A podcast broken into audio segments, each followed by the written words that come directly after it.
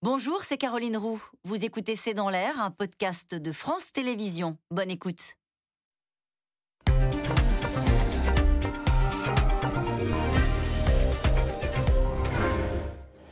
Bonsoir à toutes et à tous. Nous attendons vos questions, SMS, Internet et réseaux sociaux pour alimenter notre discussion. Il a choisi d'en faire le sujet de sa rentrée politique, après un été meurtrier à Marseille, le président s'empare du sujet de la sécurité. Emmanuel Macron débarque avec sept ministres et la promesse d'une ère nouvelle pour une ville devenue le symbole des fractures françaises et de l'échec euh, des politiques publiques. 15 morts depuis le début de l'année, des territoires gangrénés euh, par le trafic et des caïds qui imposent leurs lois, celle du business de la drogue et celle d'une extrême violence qui déborde les policiers et les magistrats. D'autres présidents, d'autres ministres se sont attelés à la tâche pour tenter de, tenter les trafics à Marseille et surtout le territoire. Alors que peut annoncer le président de la République? Pourquoi la légalisation euh, du cannabis revient dans le débat?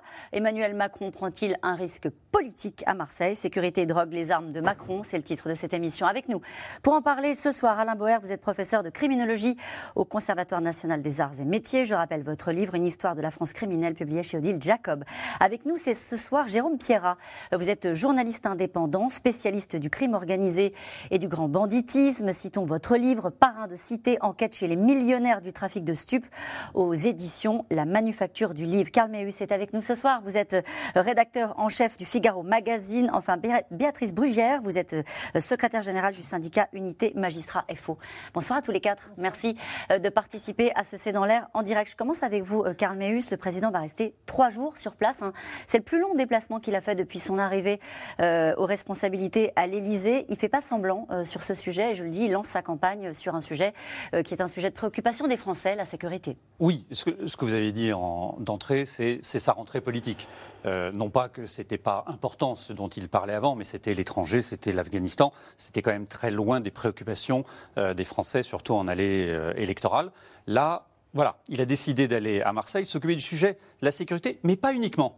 C'est ça qui est intéressant, c'est qu'il emmène sept ministres, on va parler éducation, on va parler logement, on va parler transport, on va même parler aussi culture, parce que en réalité, ce qui l'intéresse lui, c'est évidemment traiter de ce sujet de la sécurité, mais traiter de tous les sujets de la vie quotidienne des Français. Et ça, c'est son logiciel, Emmanuel Macron. Euh, depuis le début, depuis qu'il est interrogé sur le, le, régalien, comme on dit, sur la sécurité, il considère toujours que c'est un sujet qu'on ne peut pas traiter uniquement par le répressif et que ça concerne aussi l'ensemble de la société. Oui, parce qu'il y a aussi euh, sur le bilan strictement comptable sur la sécurité, les Français ont une perception assez mitigée, si je puis dire, où ils considèrent que euh, c'était peut-être pas la priorité d'Emmanuel Macron, c'est pas là-dessus qu'il a un bilan pour lequel on va dire euh, euh, c'est formidable ce qu'il a fait. Donc son intérêt à lui, c'est aussi d'élargir la, focale et de dire, d'ailleurs par rapport à tous les autres, parce que vous avez remarqué qu'en ce moment les autres candidats potentiels mhm. s'occupent sont préoccupés par leur parti. Et donc lui, il va pouvoir dire, bah oui, mais moi je m'occupe du pays. le parti pour les uns, et ben moi c'est le pays.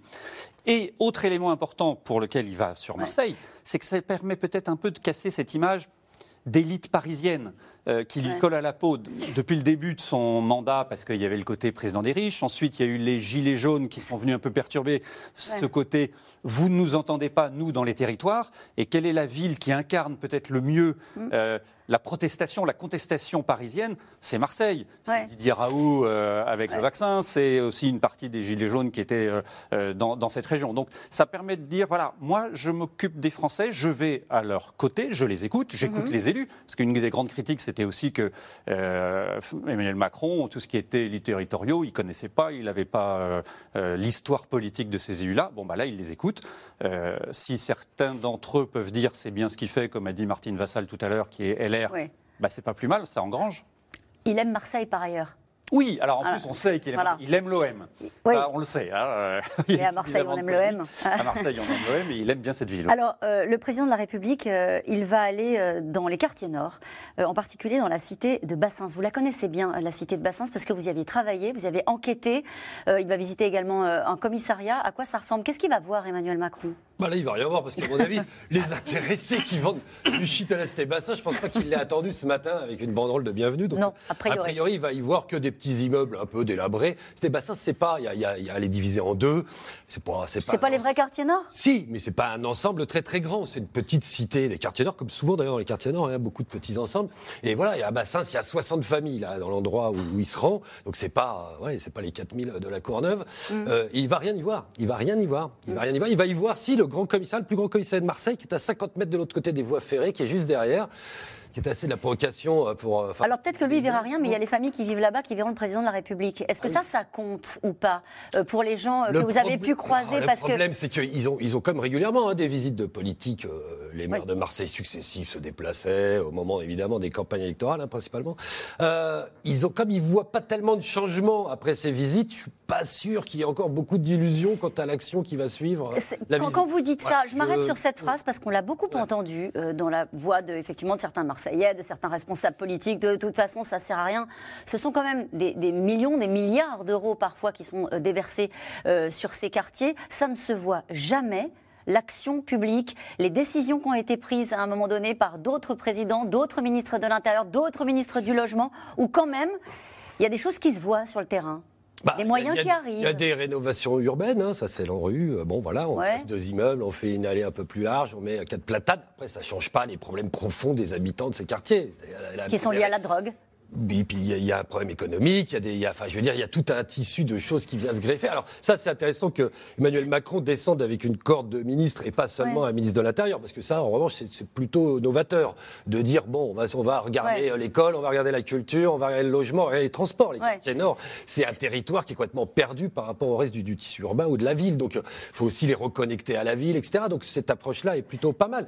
Si ça porte là-dessus, oui, si c'est pour leur dire je vais vous mettre deux quarts de CRS devant la cité. Et vous allez nous raconter ça précisément comment ça se passe, la question du trafic novateur. Dites-vous, en préparant cette émission, je suis quand même allée rechercher combien il y avait de ministres qui avaient accompagné Jean-Marc Ayrault. Ils étaient 15. Ah, bon, alors j'ai rien dit. Ah oui, ils avaient même tenu un conseil des ministres à Marseille. Ils avaient, donc en fait, c'est- Alain Boer, ce soir, on parle de Marseille, mais on parle aussi de ce qui est en train de se passer dans d'autres grandes villes euh, françaises qui sont gangrénées par le trafic de, de drogue, avec cette idée qu'on sent bien depuis qu'on on se- on s'intéresse à ce sujet-là, qu'on semble un peu démunis. Mais les politiques continuent à y aller et continuent à promettre. Bah, c'est un peu leur rôle, on va, c'est leur métier. On va pas leur demander de s'arrêter parce qu'on se demande ce qu'il leur resterait. Euh, alors, Marseille, je le mets vraiment à côté. Marseille, euh, c'est un kyste criminel tout à fait exceptionnel dans l'histoire de France. Ça fait 100 ans depuis euh, Paul Carbone et François Spirito, qui ont créé une industrie du crime unique en France. Unique en France. Même Alphonse Capone disait, écoutez, les seuls que je vois sur la carte du monde qui me ressemblent un peu, c'est eux. C'est là, ouais. Donc c'est important. D'abord parce que c'était multicrime, multiservice. C'est la première intégration horizontale et verticale de l'économie criminelle dans son ensemble, avec en plus la corruption généralisée de la police, de la magistrature et des élites à l'époque. Et ça fait 100 ans que Marseille traîne euh, cette situation, qu'elle est victime de cette situation, qu'elle est otage de cette situation, avec des transmissions. Après Carbone et Spirito, les Guérini, après les Guérini, Zampa, euh, le Belge, et puis une crise terrible et qui accentue la dramaturgie marseillaise, notamment les règlements de compte, c'est euh, l'arrivée euh, de Farid Berama, dit le rôtisseur, le Spartacus des cités, celui qui a voulu sortir de- du crime organisé corso marseillais Ouais. et qui a été euh, le- vraiment l'émancipateur des petits caïds des cités qu'on voit désormais et qui ont évidemment des problèmes euh, de- d'opération. Et puis la mort bête dans son accident de voiture, ce qui n'est pas terrible pour un parrain, même si lui disait qu'il n'était qu'un juge de paix, Jean-Gérard Colonna, toujours en... Jean-Jérôme, pardon, Ouais. Colonna, en 2006. Et depuis, il y a une guerre de succession, une guerre de sécession, et il n'y a plus personne pour réguler les opérations criminelles euh, à Marseille. Donc c'est une ça ça proto-mafia, ça sur- ressemble à une mafia, C'est pour mais ça que ça débouche sur des règlements de compte avec des gamins de 14 ans. Oui, bien sûr. Il y en- il y en avait avant. hein. À à Marseille, il y avait les Nervis, à Paris, il y avait les Apaches, et ils avaient entre 14 et 16 ans. Mais la situation s'était beaucoup dégradée, notamment dans les années 80. Une centaine de morts dans la guerre dite des machines à sous, et qui se terminaient en barbecue dans leur voiture. Donc, euh, euh, on l'appelait le rôtisseur. C'est pas pour Oui, oui, rien. c'est pas pour rien. Mais euh, ça s'était amélioré. Il y a des cycles désormais. Alors, euh, Jérôme Pierras fait ça mieux que moi parce que dans la réalité, les 86 morts, je crois, de la guerre des machines à sous, c'était assez concentré dans le temps. Et ensuite, il y a eu une nette amélioration. Là, il y a une dégradation réelle depuis euh, une dizaine d'années et une accélération dans cette dégradation par le rajeunissement d'une part et l'élargissement des euh, entre guillemets communautés et opérateurs euh, indiqués du fait de la décentralisation. Alors, il y a la spécificité que vous racontez très bien à la Boer liée à la situation et à l'histoire de Marseille. Est-ce qu'on retrouve quand même des mécanismes liés au trafic? Dans d'autres villes qui sont équivalents. On a beaucoup parlé de Grenoble, on peut parler aussi, on entendait ce matin Martine Aubry chez nos confrères de, confrères de France Info, qui expliquait qu'il y avait aussi naturellement des problèmes de trafic euh, dans le nord du pays. Montpellier et Toulouse sont très inquiets parce qu'ils se disent eux-mêmes, et les journalistes que j'ai régulièrement euh, disent eux-mêmes qu'ils sont dans une situation à la, à la, Marseillaise avec une dégradation en termes de règlement de compte. Euh, les Italo-Grenoblois, c'est très particulier parce que c'est la seule tentative d'implantation de la mafia italienne en France. Il y a eu une trentaine de morts, elle a échoué, mais il, reste, il y a des restes. Et par contre, c'est vrai qu'un peu partout en France, mais ce n'est pas les grandes villes. C'est une erreur de croire que ce sont les grandes villes. Ce sont désormais les petites et les moyennes villes qui sont directement concernées par un trafic de drogue structuré, décentralisé et extrêmement violent en termes de guerre de territoire. Nous allons y revenir. Jérôme Pierre voulait dire un mot Oui, non, c'est exactement le, le, mouvement qu'on observe depuis à peu près deux ou trois ans. C'est qu'il y a une les policiers disent une marseillisation euh, de la situation. C'est-à-dire qu'il y a un double mouvement. Il y a les règlements de compte qui d'abord euh, occupaient les, grosses têtes en fait des réseaux. Mhm. Hein. C'est-à-dire qu'on estimait que les enjeux étaient suffisants à coût de centaines de milliers d'euros pour s'entretuer. Il y a une banalisation depuis une dizaine d'années, puisque ces histoires ont commencé en 2009. Il y a une banalisation, c'est-à-dire qu'aujourd'hui, il y a toutes les strates du trafic où les petits, les, comme les grands réseaux, on s'entretue de la même manière avec les mêmes armes.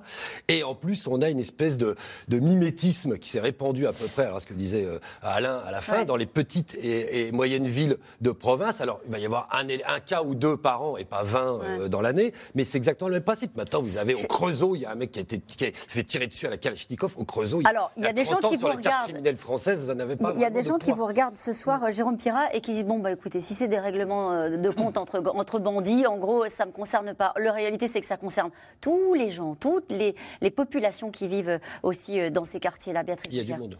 Oui, je suis tout à fait d'accord avec ce qui vient d'être dit euh, autour de cette table.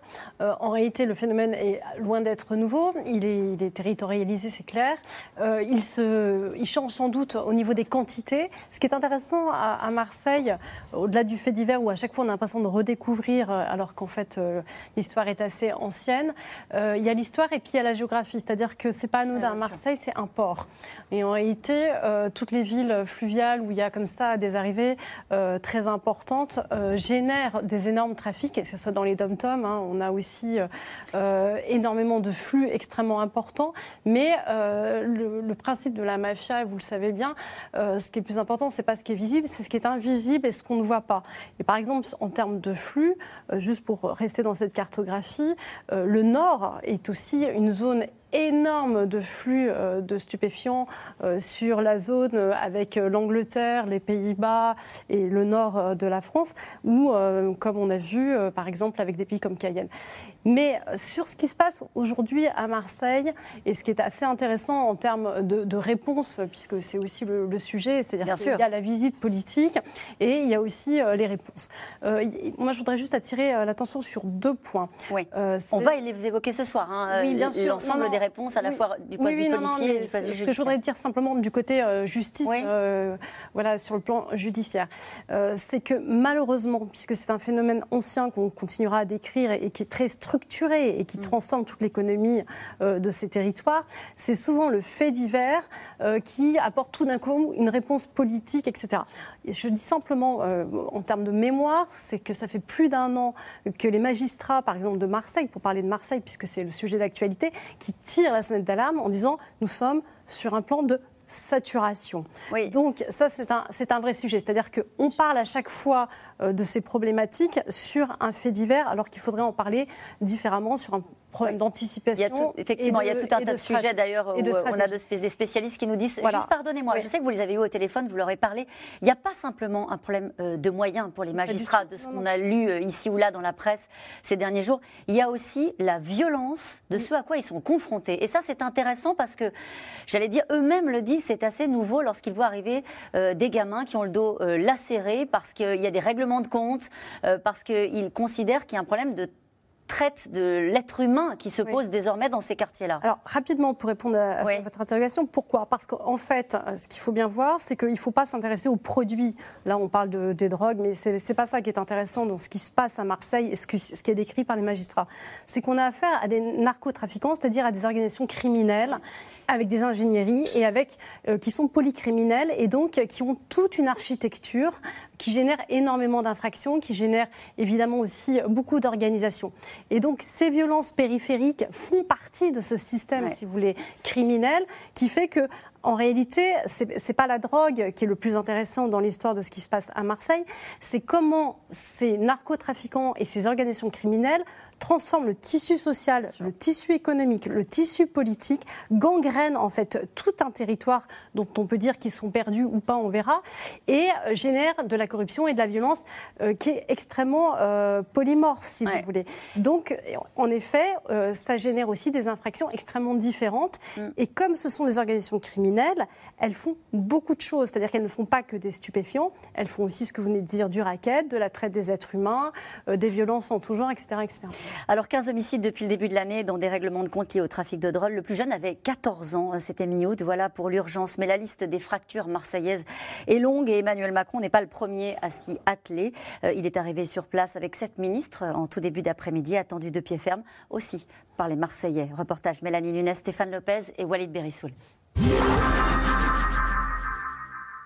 Vous arrivez à la Maison Blanche, faites attention au trottoir de la métropole, vous risquez de vous fouler la. Hein.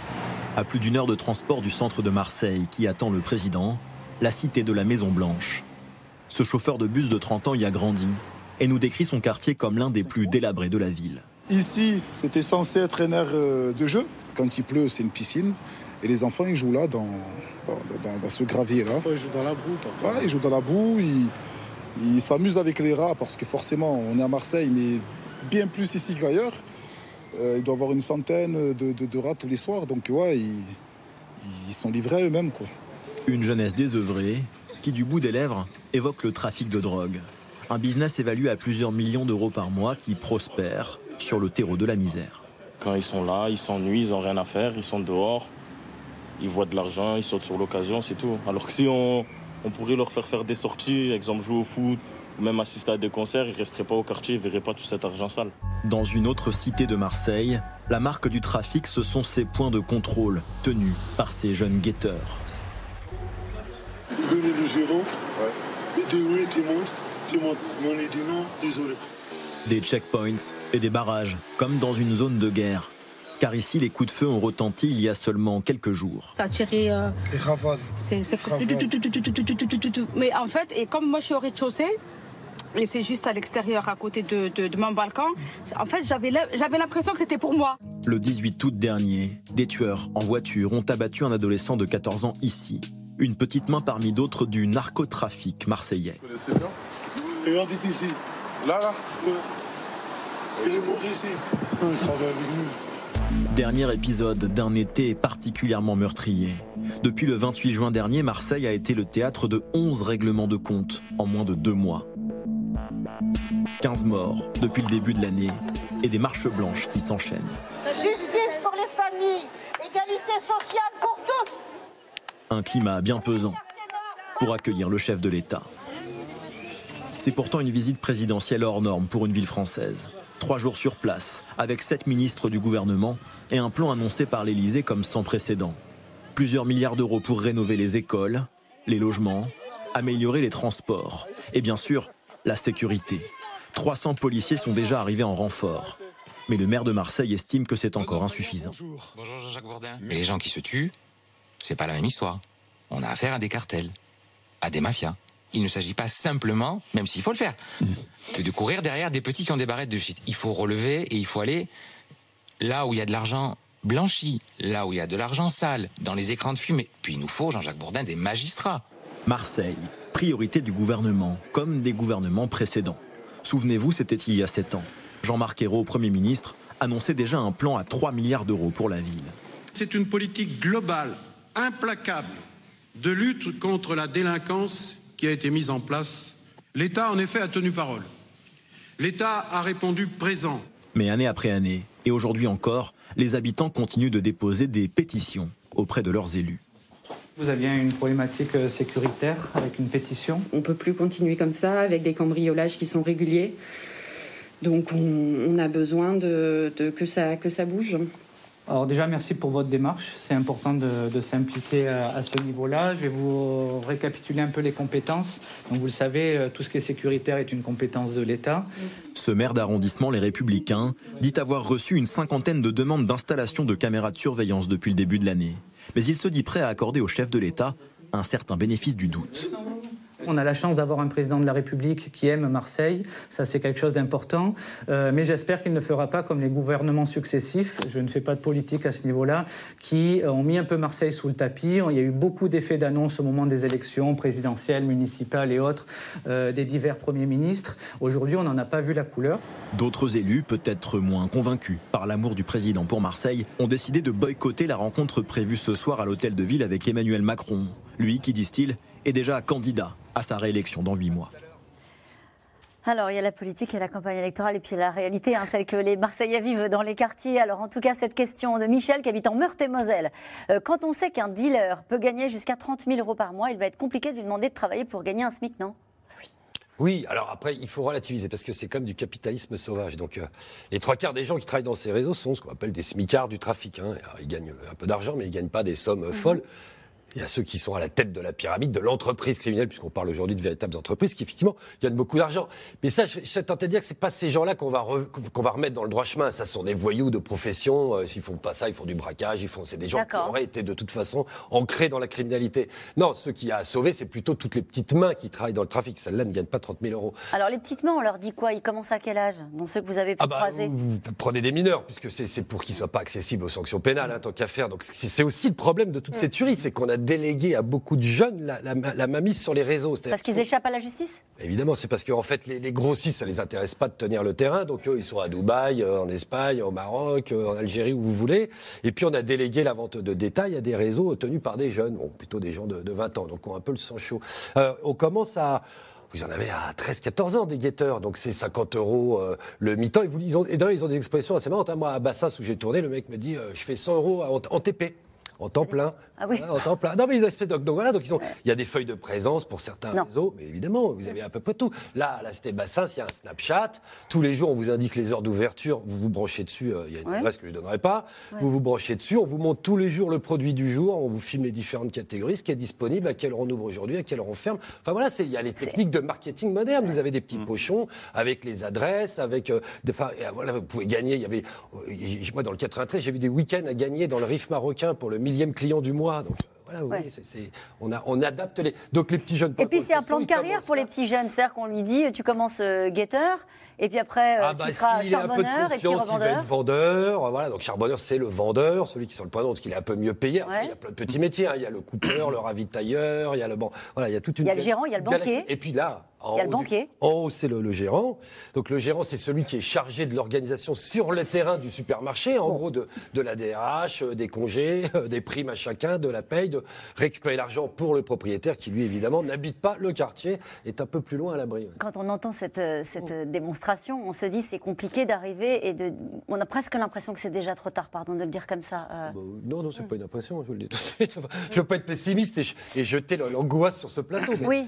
Quand on voit que ça s'est quand même développé insidieusement, parce que c'est pas neuf ces histoires, hein, ça, ça, ça si vous le savez, pardon, ça veut dire que les policiers Ah le bah, savent, ça veut dire que les, moi, les alors, bon, ça- magistrats le savent. Évidemment, et l'adresse du Snapchat de la réseau- du réseau Bassins, tout le monde peut la trouver. hein. Enfin, je veux dire, Et pas pourquoi il se passe rien ah, bah, Ça, faut demander aux policiers. Pourquoi il se passe rien Alors, pour Il se passe pas rien d'ailleurs, parce que les policiers font leur travail. Non, les policiers ah, essayent vainement de- d'endiguer. Parce le- qu'à ce niveau d'intégration de ceux qui profitent, vivent et participent au dispositif, on n'est plus du tout dans le pénal, on est dans le social. Parce qu'on oublie aussi euh, les nourrices, c'est-à-dire des gens plus âgés qui gardent euh, les éléments à la maison, etc. Et il faut écouter ce que disent les petites mains. Quand on les arrête et qu'ils viennent expliquer pourquoi ils ont été petites mains, bah, c'est pour payer mon permis de conduire, c'est pour payer mes études, c'est pour payer le loyer. C'est-à-dire tout ne tombe pas du camion.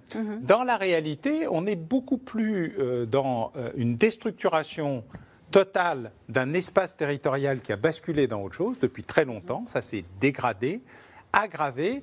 Et en fait, il y a un choix entre euh, l'émeute et le crime, parce que le crime est un facteur de pacification. C'est curieux, mais c'est comme ça. Et donc, on choisit entre la crise sociale ou euh, la crise pénale. Et on a choisi la crise pénale par défaut. Alors pour des tas de raisons diverses. D'abord l'âge, comme ceci a été indiqué, ça n'est pas nouveau. hein, la, la- la- la problématique des mineurs est un sujet. D'ailleurs, ils connaissent mieux le code pénal que les policiers qui sont censés les arrêter. D'ailleurs, souvent ils disent ah non non moi tu peux pas. Vrai ou faux d'ailleurs, hein, parce qu'il y a une, une interprétation assez large de l'âge supposé de celui qui est interpellé. Il y a une vraie organisation euh, structurelle, hein, c'est l'entreprise libérale avancée dans toute sa splendeur, hein. intégration horizontale, intégration verticale, développement des zones de chalandise, incentive pour le petit personnel, carte de fidélité pour les euh, visiteurs.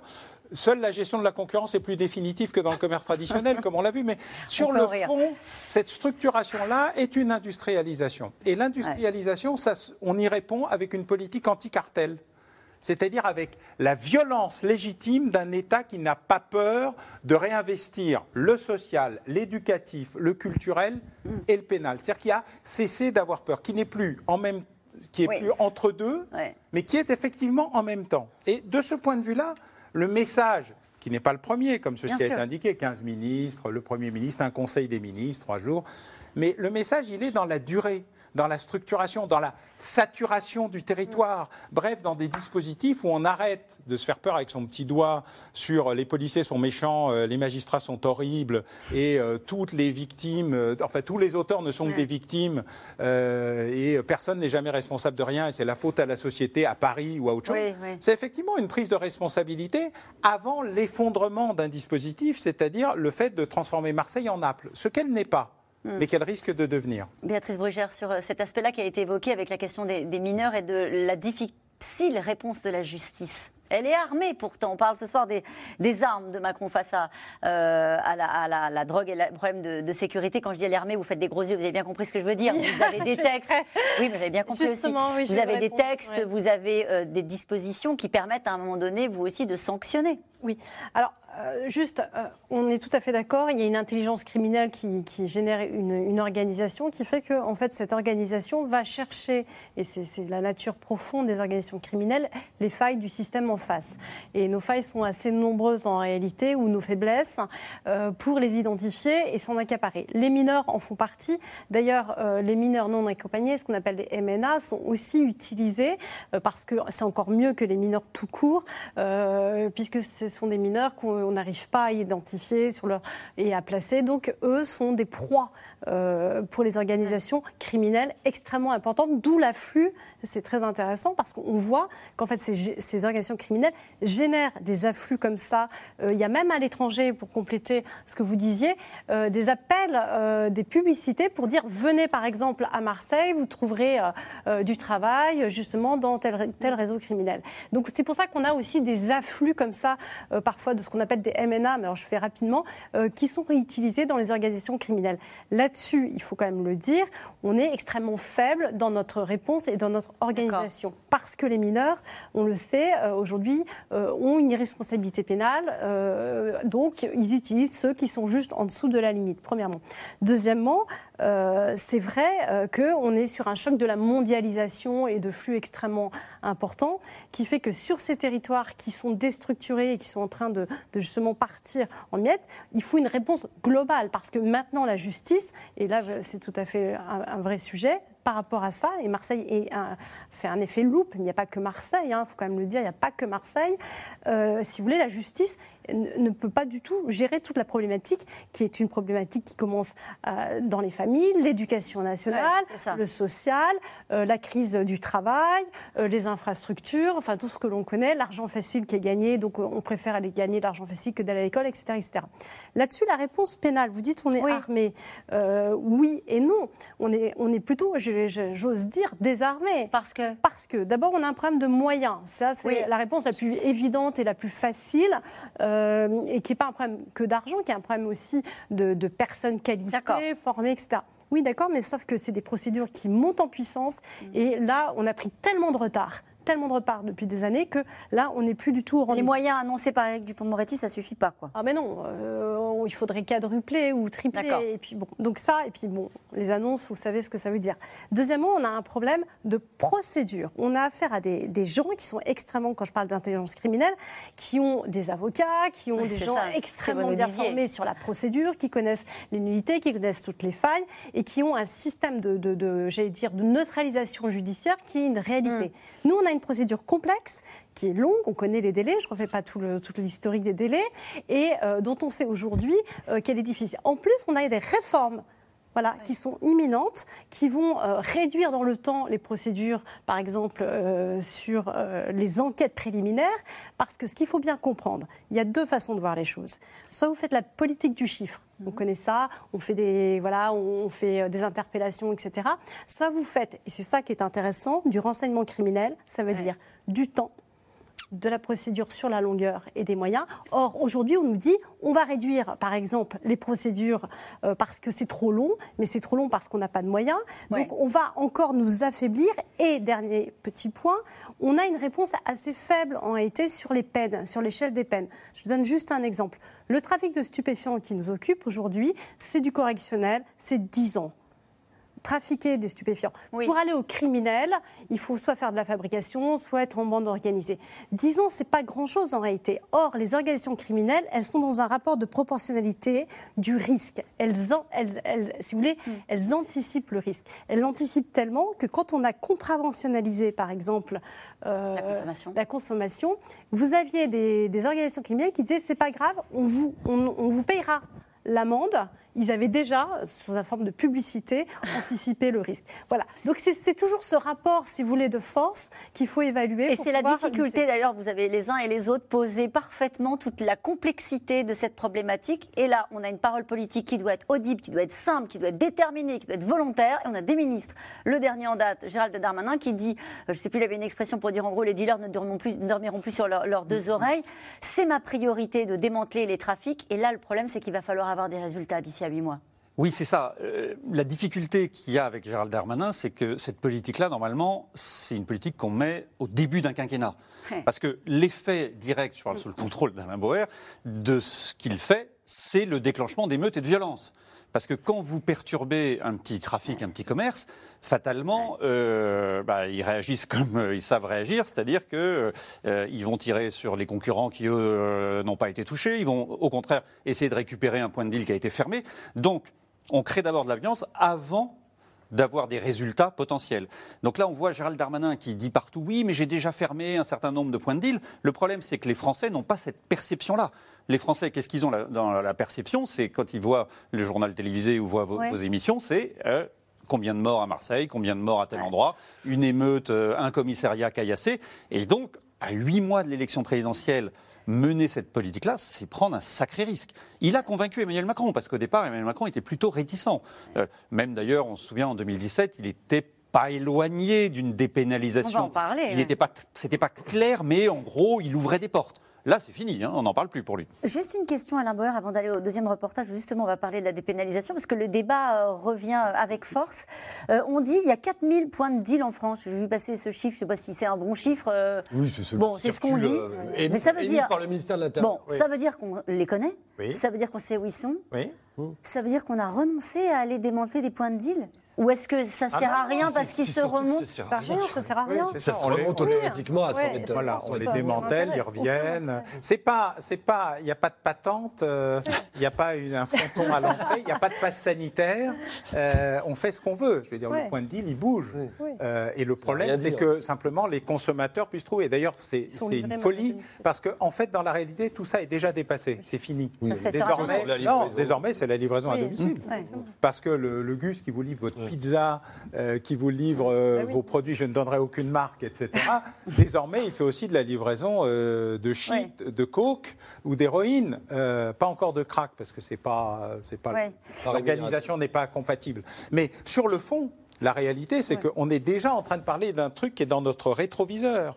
La livraison à domicile, merci le confinement, a parfaitement révolutionné les euh, dispositifs de distribution. Et pas seulement en France d'ailleurs. C'est une réalité euh, mondiale. Euh, on voit ça aux États-Unis, on voit ça dans tous les pays qui ont Ouais. été touchés par la pandémie. Ça existait un peu avant pour le, le- le- le luxe, c'est-à-dire euh, vraiment la cocaïne, les, les produits les plus purs, le MDMA, les produits chimiques qui concernaient une certaine élite de la société. Désormais, euh, on peut se faire livrer ce qu'on veut comme on veut. Et comme euh, Jérôme, je ne donnerai pas les adresses, mais c'est très facile à trouver. Et ça complique naturellement, dans- d'autant Ben, Il n'y a plus de point de deal. le- Donc le travail des policiers. Voilà, le démantèlement n'est plus un enjeu. En tout cas, une majorité de Français, vous en avez parlé rapidement, euh, majorité de Français est pour, depuis cette année précisément, la dépénalisation du cannabis ne cesse de gagner, de gagner du terrain dans l'opinion, en tout cas depuis les années 70. Une trentaine de députés de droite et de gauche ont travaillé pendant 18 mois pour rendre un rapport de 300 pages dans lequel ils défendent la légalisation avec un contrôle de l'État. Magali Lacrose, Mathias Garnier et Christophe Roquet. À quelques jours de sa rentrée à l'Assemblée, le député Moreau paraît encore loin, bien loin de l'actualité médiatique. On est encore dans les champs à cette heure-là. Mais une de ses batailles s'invite déjà dans l'arène politique. Depuis des mois, il défend la légalisation du cannabis dit thérapeutique et de bien-être. Il en a fait un rapport parlementaire qui va à l'encontre des idées de sa famille de la République en marche et de l'exécutif. Avec un million de consommateurs quotidiens de cannabis aujourd'hui, euh, c'est illusoire de penser qu'avec uniquement plus de forces de l'ordre, on arrivera à le juguler. C'est ce qu'on fait depuis 30 ans. Et depuis 30 ans, la consommation ne fait qu'augmenter. Les forces de l'ordre, on les a auditionnées aussi. Elles nous disent, on a l'impression de vider, euh, le, désert à, la petite cuillère. Parce que euh, aujourd'hui, euh, on en démantèle un réseau. Il y en a trois qui se sont constitués le temps qu'on démantèle le premier. Donc eux aussi sont découragés par cette situation-là. Mais voilà, la semaine dernière, avant son déplacement à Marseille avec le président, le ministre de l'Intérieur disait tout le mal qu'il pense d'un débat sur la légalisation. Vous voyez, vous voyez pas l'insulte que ça peut être et, la défaite morale que ça peut être, qui est la légalisation de la drogue. D'abord, est-ce que vous pensez que quand des, des, des caïds, des, des voyous vivent avec 100 000 euros d'argent liquide par jour, ils vont monter une petite échoppe, déclarer aux URSAF et aux impôts, payer des cotisations euh, comme ça pour vendre le cannabis au coin de la rue euh, sur le vieux port de Marseille? C'est pas comme ça que ça se passe. Réponse immédiate du député Moreau qui hausse le ton. Après plus de 100 auditions de la mission d'information cannabis, je ne peux que m'inscrire en faux contre cette affirmation. La légalisation et la régulation du marché du cannabis sont au contraire la manifestation du pragmatisme et du courage politique. L'éternel débat sur le cannabis encadré par l'État, la lutte contre le marché noir. Faut-il ou non légaliser certaines pratiques? Alors que 51% des Français seraient désormais favorables à une dépénalisation, en avril, le président fermait la porte à toute discussion. À l'inverse de ceux qui prônent la dépénalisation généralisée, je pense que les stupes ont besoin d'un coup de frein, pas d'un coup de publicité. Le député de la Creuse, lui, y voit une opportunité économique pour une filière agricole française qui produirait une forme de cannabis dit thérapeutique. C'est ça qui, me met moi profondément en colère, c'est que pour des raisons dogmatiques et qui n'ont rien à voir avec le thérapeutique, on interdit euh, la création de filières françaises de production à la fois de cannabis thérapeutique et euh, de, cannabis bien-être, de CBD. On ne dit pas que le cannabis c'est bien. Il y a certaines molécules cannabinoïdes qui sont utiles et qui peuvent être utiles à des fins thérapeutiques, qui peuvent être, euh, qui peuvent soulager des douleurs d'arthrose ou de, choses comme ça. Mais évidemment que du cannabis avec des taux de THC importants, ça a des effets psychotropes et psychoactifs et que donc c'est dangereux. Certaines zones grises demeurent. La Cour de justice européenne a condamné la France et jugé légale la vente d'un type de cannabis au THC inférieur à 0,2%. Un exploitant agricole de la région cultive justement ce type de plantes. Il n'a pas le droit de les commercialiser, contrairement à ses concurrents européens.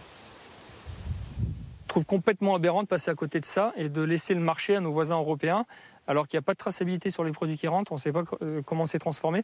Nous, on ne demande que euh, à être encadré, mais d'une bonne manière, c'est-à-dire qu'on nous laisse faire ce qu'on sait faire nous en France, des produits de qualité. Dans son laboratoire, il transforme ses plantes en tisanes, poudres et autres résines. Sa clientèle n'est pas celle qu'on imagine. Clairement, euh, la moyenne d'âge, c'est euh, entre 55 et 75 ans. Et on a des gens de 90 ans qui, qui consomment par exemple de la poudre sous forme alimentaire pour soigner euh, voilà, leurs problèmes de rhumatisme, leurs douleurs. Et en plus, en faisant vivre localement des gens euh, au lieu de se fournir sur le marché noir. Je peux me faire accuser de, de trafic de stupéfiants ou de trafic en bande organisée alors que je fais un produit purement agricole et que c'est complètement légal dans 80% des pays européens. Nous en parler face caméra pour ce producteur est donc un acte militant. Légal, illégal, une fois de plus le grand dilemme français au cœur d'une Europe qui, elle, avance en ordre dispersé. Aucune, aucune, époque. Vous étiez des, des, des, les uns et des autres en plein débat sur, sur, ce sujet, pardon. oui, voilà. Alors, cette question de fil dans le Rhône, si on dépénalise le cannabis, les dealers passeront à des drogues plus dures. Ça ne changera rien. Alors, pas seulement. Parce qu'on a des exemples. Ah. Euh, par exemple, il y a une, demi, une vingtaine d'États des États-Unis qui ont déjà dépénalisé. Le plus ancien est un, État que je connais bien, puisque j'y vais souvent, le Colorado. Et dans le Colorado, en fait, il y a eu trois mouvements. Et ce qui est important, c'est de comprendre les trois mouvements. Premier mouvement, la légalisation a permis à des gens de consommer légalement des produits et aux organisations criminelles de prendre le contrôle du réseau de distribution. D'accord. Pas nouveau. Alphonse Capone avait fait la même chose avec les blanchisseries pour blanchir et avec la distribution du lait parce que ça rapportait plus que celle de l'alcool. Okay. Rien de nouveau. Mais une, pro une, procédure qui a aménagé les choses et qui a réduit l'importance des activités de la police qui visaient à arrêter des gens que personne ne pouvait condamner parce que c'était de simples consommateurs, qu'on ne savait pas comment faire, que c'était trop dur, que ça ne servait à rien, etc. Deux, ils ont proposé des produits non autorisés, ce qui a amené la législation à changer pour élargir le champ du cannabis aux champignons, des champignons à d'autres produits, en s'arrêtant toutefois à l'héroïne, au crack et à la cocaïne, parce que ça, c'était vraiment pas bien. Et troisièmement, ça a provoqué un effet plumeau, c'est-à-dire une attirance vers les États euh, qui ont euh, déprohibitionné ah oui. de ceux qui n'avaient pas prohibitionné. Et du coup, de plus en plus d'États américains, par vote, par référendum, c'est le cas du Colorado, ont décidé de dépénaliser pour des raisons médicales, pour des raisons récréatives, c'est-à-dire n'importe quoi, Ouais. avec quelques règles limitées, et puis quelques innovations. Au Colorado, par exemple, 10% des recettes du cannabis vont aux écoles.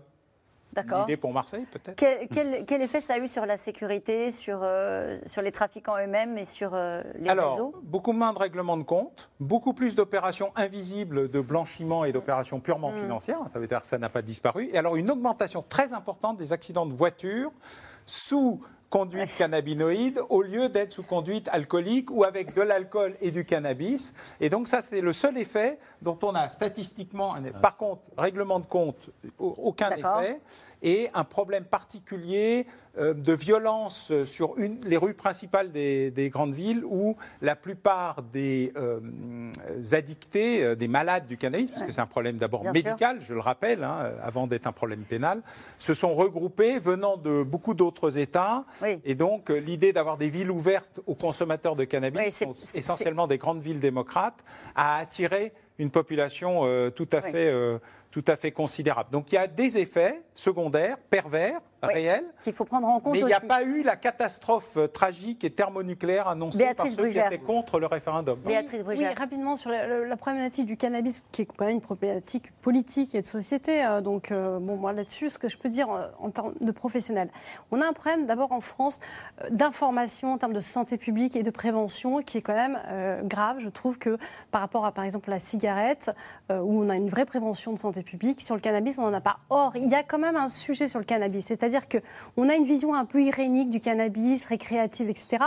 Mais ce produit n'est pas que irénique, c'est-à-dire que la concentration, et on le voit dans les procédures, est de plus en plus forte en termes euh, d'effets nocifs. On l'a vu, là, il y a eu quand même l'affaire Alimi qui a démontré euh, qu'on pouvait avoir des comportements extrêmement violents et que ça pouvait. euh, des- Et ça, si vous voulez, en termes d'information de, santé publique, il y a un vrai sujet et on ne pose pas le sujet, on le pose de façon binaire pour ou contre. Deuxièmement, encore une fois, par rapport à tout ce qu'on a dit tout à l'heure, j'allais dire peu importe le produit. Ce qu'on est en train de- de- de dire depuis le départ, c'est que ce- on a affaire à des organisations criminelles qui changeront de produit.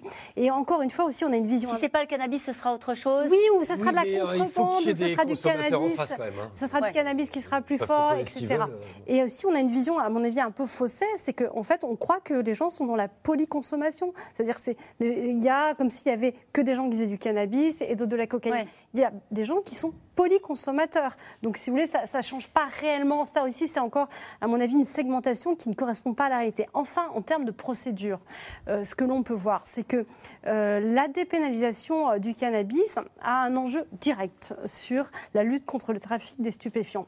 Parce que ça permettait, en réalité, de remonter les filières par le consommateur sur le trafiquant. Aujourd'hui, si vous n'avez plus la possibilité de mettre en garde à vue euh, des gens qui sont consommateurs, sur lesquels d'ailleurs on faisait des injonctions thérapeutiques, on n'avait pas une répression très forte, c'est pas vrai, ça c'est un peu du fantasme eh bien, ça permettait pour les enquêteurs euh, de récupérer euh, par les consommateurs, si vous voulez, euh, les informations. Or, aujourd'hui, on n'aura plus cette possibilité. Et enfin, dernièrement, les mineurs, on ne pourra pas dépénaliser pour les mineurs.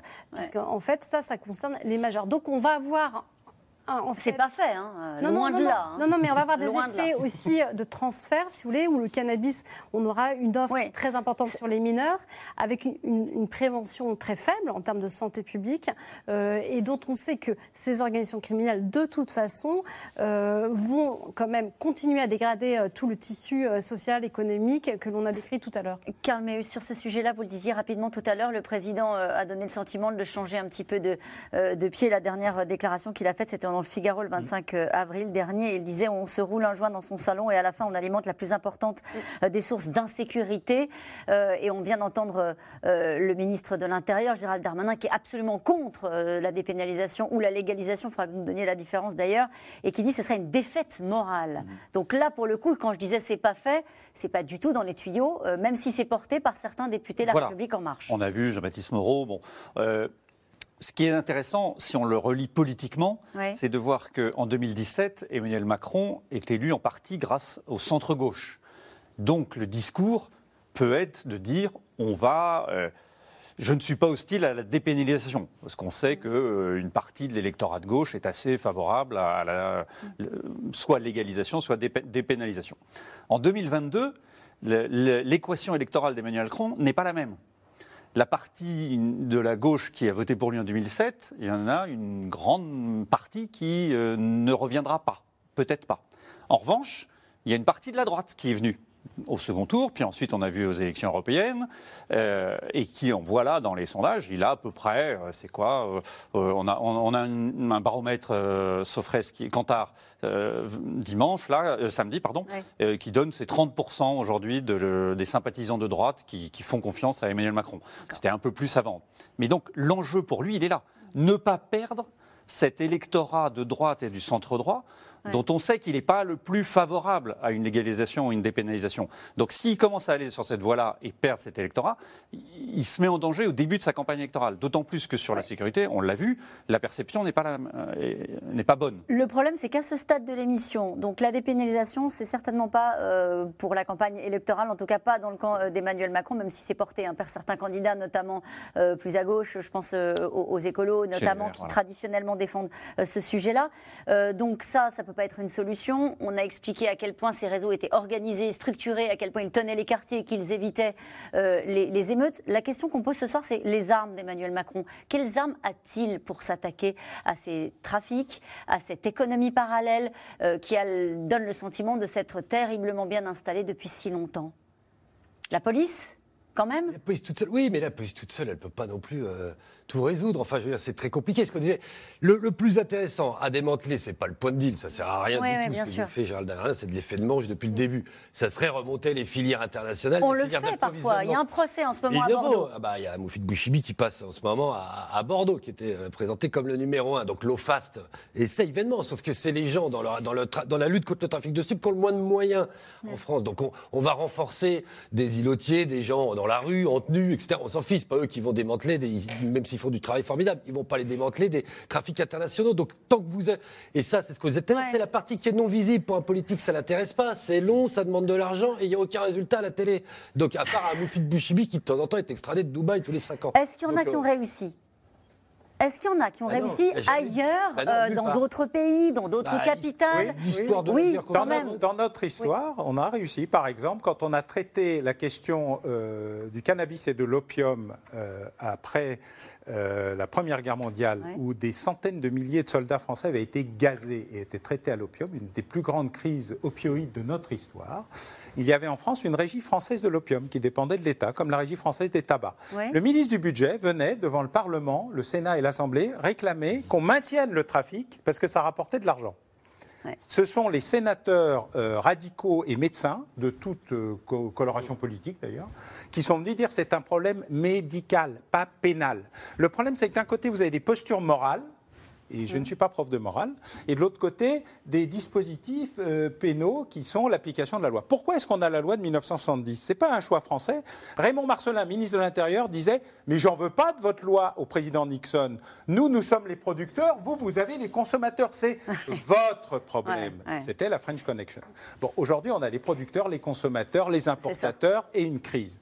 Mais si on prend cette question d'un point de vue médical, et d'abord d'un point de vue médical, en reconcentrant les policiers non pas sur la gestion à la petite cuillère de l'interpellation, 120 000, 130 000, 150 000 Ça n'a aucun interpellations par an, Ouais. pour faire des têtes qui ne servent à rien. Injonction thérapeutique, D'accord. pas de poursuite.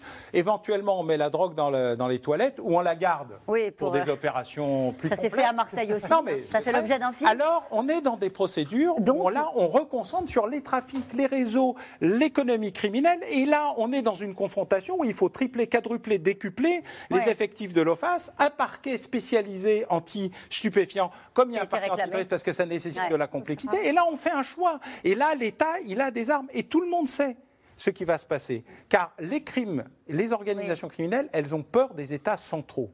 Et ce qu'elles adorent, ce sont les pays décentralisés. Ouais. Elles avaient peur de la France, elles n'ont plus peur à cause de l'affaiblissement notamment des grands offices centraux en France. Allez, la sécurité euh, est sans doute, comme à chaque présidentielle peut-être, hein, euh, au cœur du débat politique. Et la gauche refuse de se laisser enfermer dans les bons sentiments et s'empare, elle aussi, des sujets euh, régaliens, y compris dans les rangs communistes ou chez les écolos. Et quand l'un d'eux, l'une d'elles en l'occurrence, prend le sujet à la légère, elle est immédiatement rappelée à l'ordre. Léa Dermidjian, Juliette Vallon et Diane Cacciarella. Des réfugiés afghans évacués en urgence par les militaires français sur le tarmac de l'aéroport de Kaboul. Ces images, les politiques sont nombreux à les commenter, divisés sur l'accueil à réserver à ces nouveaux exilés. Interrogée sur une possible infiltration terroriste, la candidate à la primaire d'Europe Écologie Les Verts, Sandrine Rousseau, livre sa vision de la sécurité plutôt surprenante en plein direct. Si vraiment il y a des personnes qui sont dangereuses, des potentiels terroristes, c'est pas parce qu'ils restent en Afghanistan qu'ils sont moins dangereux en vrai. Donc euh, quelque part les avoir en France, ça nous permet aussi de les surveiller. Des propos polémiques, pas vraiment susceptibles d'aider les Verts, régulièrement taxés d'angélisme par la droite sur les sujets de sécurité et d'immigration. Quelques heures plus tard, le parti de Sandrine Rousseau publie ce communiqué. Il n'est pas question de prendre à la légère la présence en France de personnes dangereuses pour notre pays. La sécurité, un thème longtemps laissé en jachère par la gauche, redoutant d'être épinglé réactionnaire. Mais aujourd'hui, à quelques mois de la présidentielle, plusieurs partis tentent de se réapproprier le sujet, comme lors de la grande manifestation organisée par les policiers en mai dernier, où certains ténors écologistes et socialistes s'affichent. Je pense que la police républicaine, elle est celle qui garantit nos libertés, qui garantit la justice, qui garantit la sécurité, notamment des plus vulnérables. Et que donc euh, la place de la gauche, c'est de faire en sorte que cette sécurité soit apportée à toutes et tous. qu'il y ait une vraie politique de sécurité, euh, qu'il y ait une réforme du ministère de l'Intérieur comme je le propose, euh, qu'il y ait euh, une loi de programmation pour donner à nos policières et à nos policiers les moyens d'exercer pleinement leur mission, ça doit être un sujet d'une élection présidentielle. Bien sûr, la sécurité, la justice, c'est comme l'école et la santé, sont des piliers du pacte républicain. Lui aussi était venu soutenir les policiers.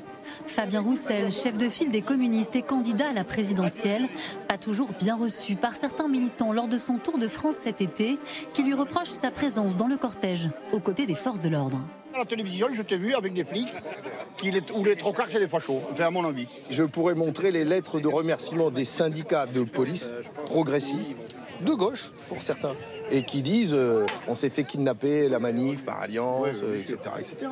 Voilà. Et donc ils étaient très contents, très contents, que justement il y en ait un à gauche qui s'occupe de ces questions-là. Si la question de la sécurité s'invite dans la campagne, aujourd'hui je vais dire je suis armé idéologiquement, parce que justement j'ai décidé de me saisir du sujet et d'être à l'écoute autant des syndicats de police, mais aussi des éducateurs spécialisés qui s'occupent des jeunes. Fabien Roussel, déterminé à investir le terrain de la sécurité. Peut-être pour mieux concurrencer son adversaire Jean-Luc Mélenchon, encore réticent à soutenir publiquement les policiers. Mais à l'université d'été de la France Insoumise le week-end dernier, le candidat à la présidentielle du mouvement précise que ce sujet n'appartient à personne et en livre sa conception. Le trafic de la drogue, le trafic des êtres humains, voilà ce que nous voulons combattre. Et nous voulons combattre tout ça avec les méthodes d'une police républicaine, respectueuse de la justice, respectueuse des droits des citoyens, une police qui vous voit et ne tutoie personne et qui ne s'arrête pas spécialement chaque fois que quelqu'un a une couleur de peau qui lui déplaît. La sécurité, un thème régalien qui devrait peser de plus en plus à gauche dans la campagne présidentielle.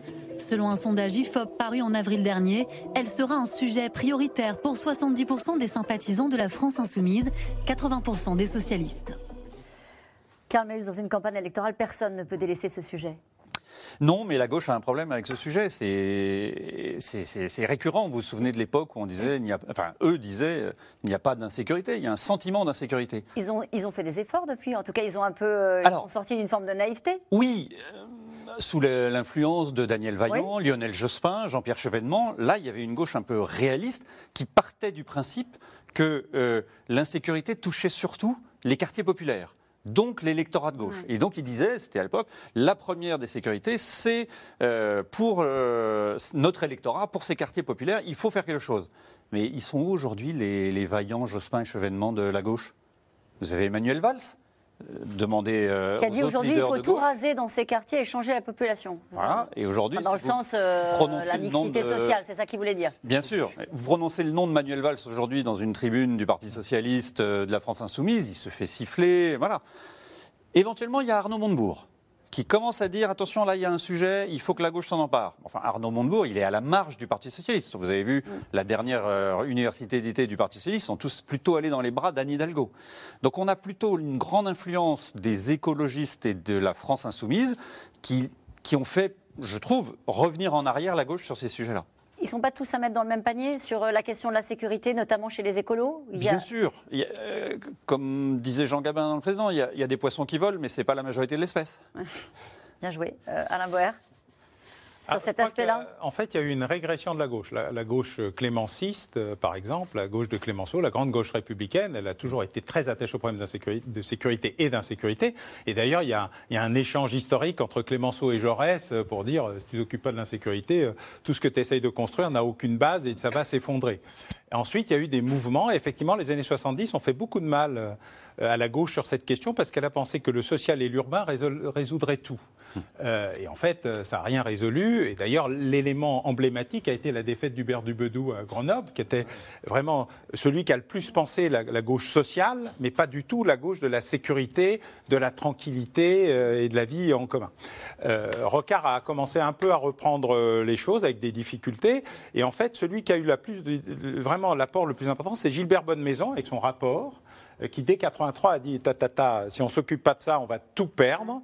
Puis Jean-Pierre Chevènement avec le colloque Ouais. de Villepinte, qui pour la première fois a dit cette question nécessite d'être reprise totalement en main. Mais Lionel Jospin, par exemple, a été l'un des premiers à expliquer que c'était pas le problème, c'était juste l'un des problèmes. Et il l'a renoyé dans la majorité plurielle la question de la sécurité et ça leur a coûté extrêmement cher, notamment Il y a une au révolution culturelle chez euh, Emmanuel Macron sur ce sujet-là. Lorsqu'il est arrivé aux responsabilités, naturellement, ce n'était pas forcément son terrain de jeu pré- préféré.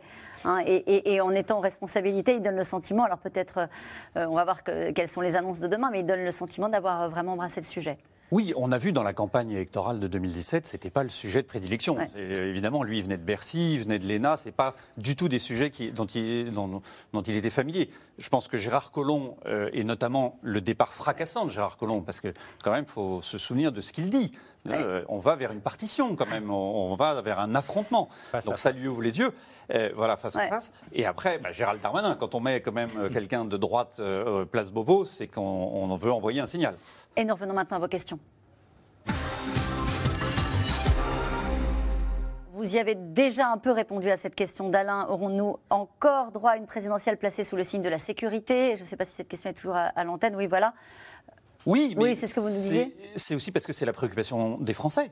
Euh, là, tout ça est un peu gommé aujourd'hui parce qu'il y a le, le sanitaire qui a, qui a tout euh, impacté. Mais si vous enlevez le sanitaire, vous vous rendez compte que la sécurité euh, arrive très vite derrière.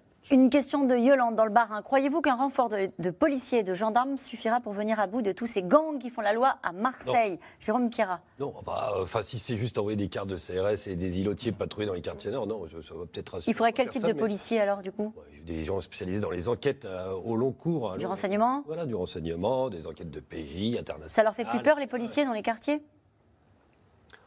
Bah oui, c'est pas, pas ce qu'empêche euh, le, le- Enfin, je veux dire, c'est- forcément une présence temporaire, donc et puis une présence euh, comme ça éphémère. Donc euh, non, ça les fait, ça les fait, ça leur fait pas spécialement peur. Non. On raconte qu'ils peuvent plus aller dans les quartiers. Ils peuvent Non, encore ils y peuvent aller. y aller, ils peuvent y aller, mais quand ils y vont, ils sont partis les autres. Donc euh, ça n'a pas grand intérêt. Le président espère-t-il vraiment que ce grand déploiement va régler tous les problèmes ou est-il tout simplement dans une démarche électorale? Bon, Bah, les deux. les deux hein? Les deux, et l'un précédant l'autre. Ouais. Euh, une question de Catherine Côte d'Or. Certes, Marseille est par la drogue, mais ne croyez-vous pas que d'autres villes sont également concernées par ce fléau? C'est ce que vous nous disiez hein, l'un et l'autre tout à l'heure. Tout à fait. Simplement pour dire par rapport à l'agenda, ce qui peut être intéressant, c'est qu'on a annoncé les états généraux de, de la justice. Il aurait été bien aussi euh, qu'on ait une vision globale avec la sécurité. C'est-à-dire que c'est un sujet Mm. police-justice qui, n'est pas que le sujet, on l'a vu, mais euh, on a une tendance à cloisonner dans les annonces, y compris dans les annonces. Et ce qu'on sous-entend, ce que sous-entend cette question aussi, c'est et nous, c'est-à-dire qu'il n'y a pas qu'à Marseille qui a des problèmes et c'est Marseille qui va avoir de l'argent. C'est ça aussi, ce qu'on qu'on entend dans cette question. Oui, sans doute, mais... Il y a d'autres euh, villes qui ont des problèmes de violence, de délinquance et de trafic de drogue. Oui, pas à ce point-là. Donc il y a quand même une spécificité Oui, marseillaise. Et puis c'est euh. un symbole euh, particulier. Et si je peux me permettre de rebondir une seconde, je ne pense pas que ça sera euh, l'élection de l'insécurité. Je pense que ça sera l'élection des insécurités, ou Oui. pluriel.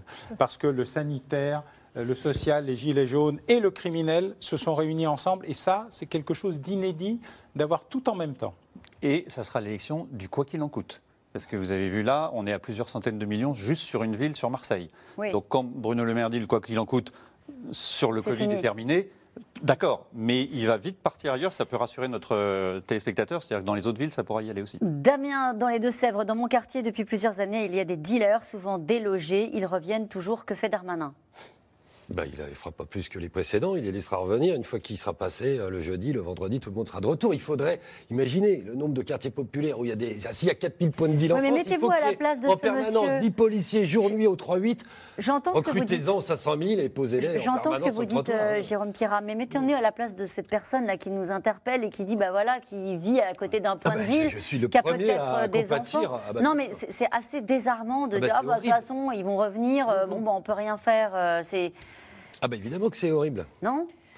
Ah, Mais il y a un seul élément possible, c'est la saturation du terrain. Mais la saturation des terrains, c'est un élément permanent, structurant, avec effet plumeau. C'est-à-dire qu'une fois qu'on a saturé le terrain de manière permanente et structurée, il se déplace. Il y a une demande.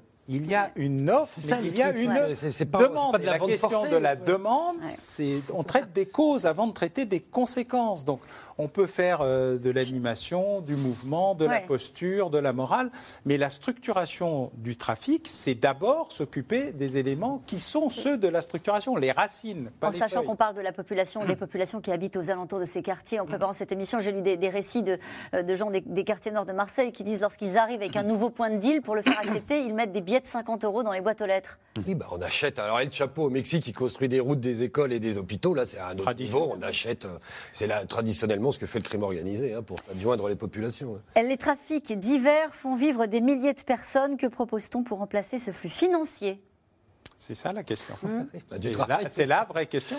C'est euh, du travail, euh, du social et surtout de la punition pour ce qui est en train de distribuer l'argent. Ouais. Parce que le problème, c'est pas de s'attaquer euh, au petit personnel, c'est d'arrêter de, de perdre du temps à interpeller euh, de manière euh, permanente des gens dont on ne sait pas quoi faire, euh, qu'on ne peut pas vraiment poursuivre, Ouais. qui encombrent les procédures quand il y en a, etc., mais qui font des chiffres. Par contre, c'est une fois qu'on a structuré une vraie effort particulier, policier et judiciaire contre euh, les réseaux, les trafics et surtout les réseaux de distribution, à ce moment-là, ça change tout. Mais ça nécessite aussi une modification de la législation, un renforcement aux criminels. Ceci dit, je précise que l'Iran, qui, comme chacun sait, est une grande démocratie euh, euh, libérale euh, et qui propose la peine de mort, a atteint, et vous avez euh, le film là, euh, Mmh, qui Téhéran, euh, La loi de Téhéran. La loi de Téhéran.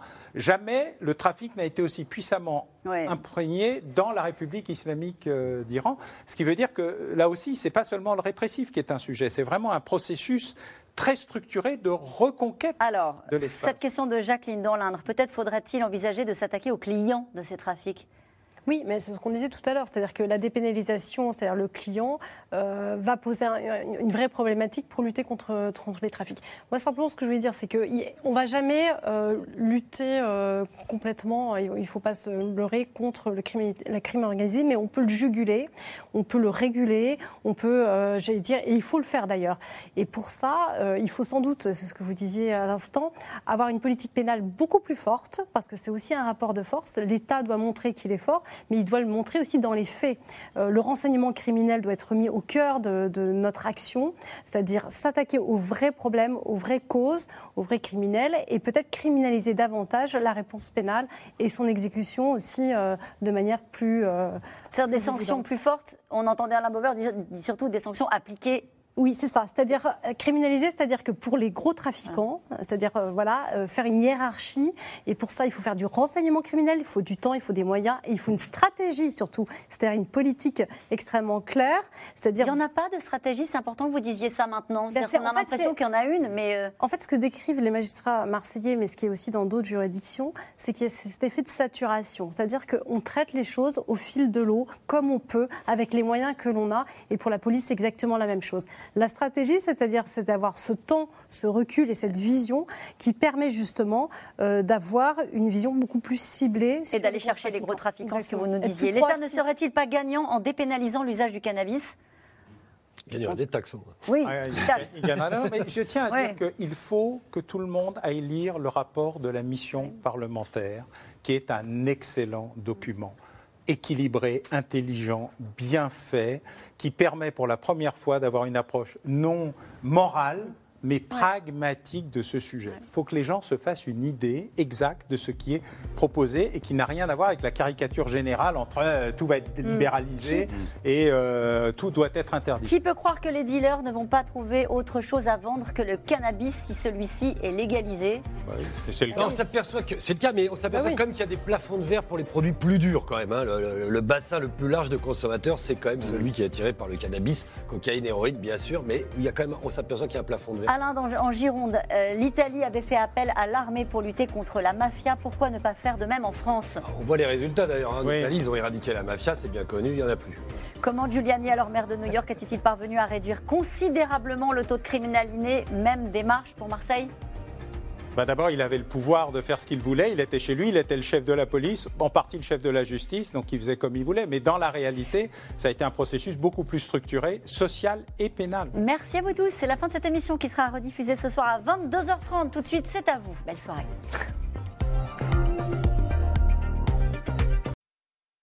C'était C'est dans l'air, un podcast de France Télévisions. Alors s'il vous a plu, n'hésitez pas à vous abonner. Vous pouvez également retrouver les replays de C'est dans l'air en vidéo sur France.tv.